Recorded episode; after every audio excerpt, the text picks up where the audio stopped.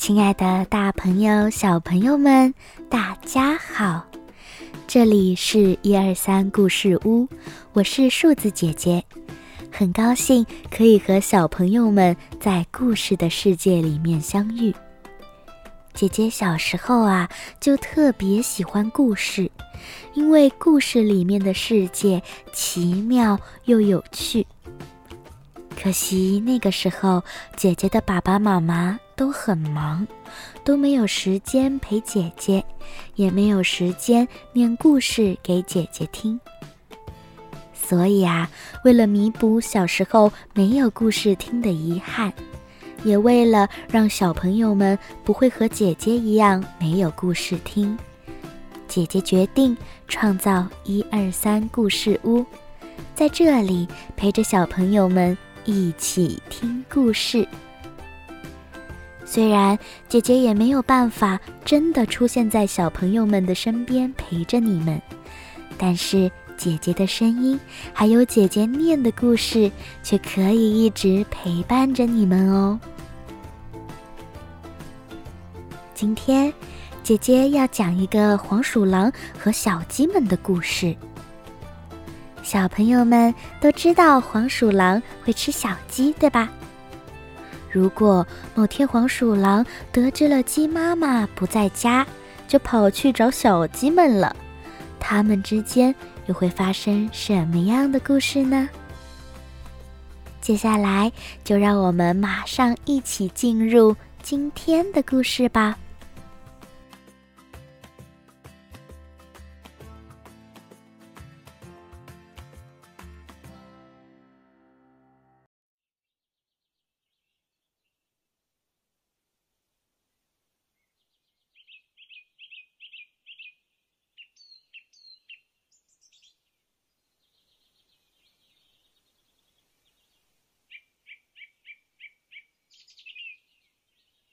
从前，从前，鸡妈妈带着一窝小鸡，生活在农场里。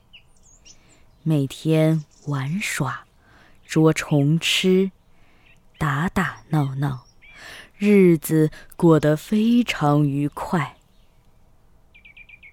有一天，小鸡们生病了，鸡妈妈非常着急。他连忙出门，想帮小鸡们找医生治病。他实在太匆忙，只来得及和最早睡醒的鸡姐姐打了声招呼。当个好姐姐，要照顾好弟弟妹妹们哦。妈妈要出门去帮你们找医生啦。接着就出门了。而在农场外面的大树底下，还住了一家爱吃鸡的黄鼠狼。这天的黄鼠狼太太起得很早，她远远的就看见了鸡妈妈匆忙出门的背影，她偷偷的跟了上去。就听见鸡妈妈着急地说着：“怎么会生病呢？啊，一定是因为昨天晚上被子没有给他们盖好，啊啊啊！还是因为昨天他们玩太久，玩得很热了，又直接去玩水，所以着凉了吗？哎呀，哎呀，算了算了，得赶快去找医生才行啊！哎呀，快点，快点，快点，快点，快点，快点，快点！”知道了，鸡妈妈要出远门找医生。黄鼠狼太太非常高兴，她心想：“嘿嘿，鸡妈妈出了远门了，我终于可以去偷她家的小鸡了。只要我假扮成医生的样子，那些笨笨的小鸡一定会给我开门的。于是，黄鼠狼太太就匆匆忙忙地去寻找医生穿的白大褂，还有医生用来看病的工具去了。一边找，还一边碎碎念道：“嘿，肥美又多汁的小胖鸡，那么小，肉一定很嫩吧？嘿嘿，肥美特质的小胖鸡。”到我的肚子里来呀！嘿嘿嘿嘿嘿嘿嘿准备全部完成之后，黄鼠狼太太来到了农夫的家门外，一边敲门一边说：“我我是鸡妈妈，请过来帮小鸡们看病的医生。”鸡妈妈在路上找到了很多好吃的虫子，所以就叫我先回来了。快开门，快开门，让我看看我的病人现在怎么样啦！让黄鼠狼太太很惊讶的是，小鸡们竟然没有马上开门。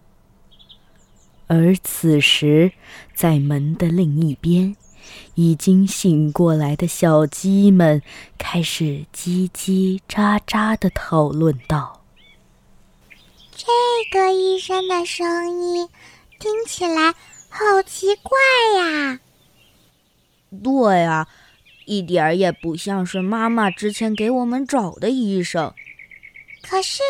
可是我又觉得他听起来有一点点耳熟，到底是在哪里听到过呢？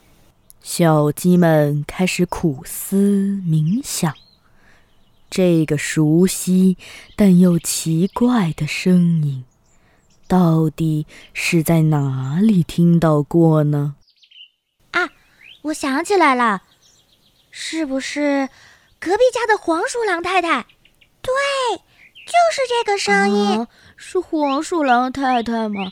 啊，妈妈不在家，怎么办？怎么办啊？哎呀，先别着急，我们还不确定她就是黄鼠狼太太呢。对呀，对呀。不过，我们要怎么样确定她不是医生，而是黄鼠狼太太呢？小鸡们。再次陷入了沉默。我来问他问题好了，如果他答不上来，那他一定不是医生。于是，终于想到了办法的小鸡就说道：“医生，医生，请您告诉我，您到底带了什么样的工具来帮我看病呢？”由于黄鼠狼太太并不是真正的医生，也不知道小鸡们到底得了什么病，所以他答不出来。他绞尽脑汁想寻找一个听起来比较有可能的回答。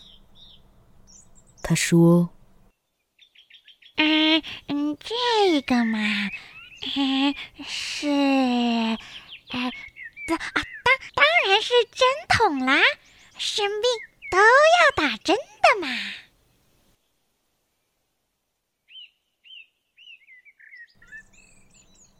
小鸡们在门的另一边，听到黄鼠狼太太如此结巴又不确定的回答。心里已经知道了，他根本就不是妈妈找来的医生，不然怎么会连他们生了什么病，要用什么东西治疗都不知道呢？于是小鸡们便假装大声地讨论着。说话这么犹豫，连自己带了什么工具都不知道。他一定不是医生，他是黄鼠狼。被识破了诡计的黄鼠狼太太十分不甘心，她继续狡辩说：“我没有犹豫，我只是在找给你们治疗的工具而已。别自作聪明，快点开门。”不过，此时的小鸡们当然已经不会再相信他了。小鸡们说：“黄鼠狼太太，我听出来是你啦。我们很好，只要你走开，我们就会痊愈了。还有，不要再骗人啦，快点走开，不然我们叫农夫来喽。”没能骗到小鸡们的黄鼠狼太太，听到小鸡们要叫农夫过来，只好马上。灰溜溜的跑走了。